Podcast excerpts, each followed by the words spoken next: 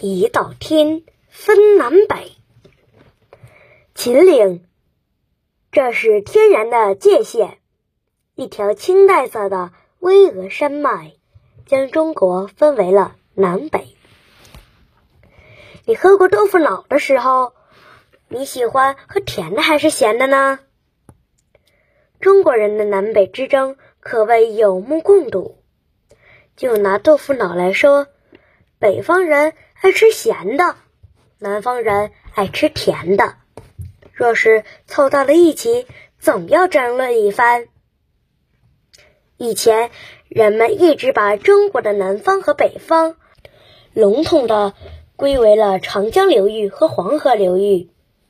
其实，准确来说，打开地图的时候，把横在东西的秦岭和渭河连成一条线，中国南方和北方才算划分好了。你可以对照一下，看着自己的家乡在南方还是在北方呢？一道秦岭和一条淮河就这样从地理上。划分了中国的南北。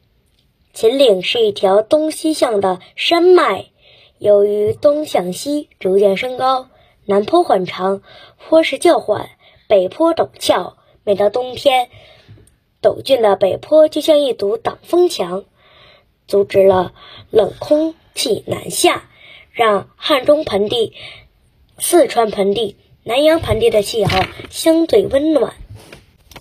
南方的气候使得南坡降水更加丰富，树林也更加茂密。人们在这里种植茶叶、水稻、橘子、油菜等作物，良田千亩，一派江南风光。而北方则地形崎岖，容易受到流水的腐蚀，农作物也以不需要大量水源的小麦、苹果、柿子为主。秦岭可不是一座小山岭，你知道秦岭是一座多么巨大的山系吗？东西蔓延约一千六百千米，由东至北宽一百多千米，主峰太白山，海拔三千七百七十一点二米，太白积雪，六月天可是有名的关中八景之一呢。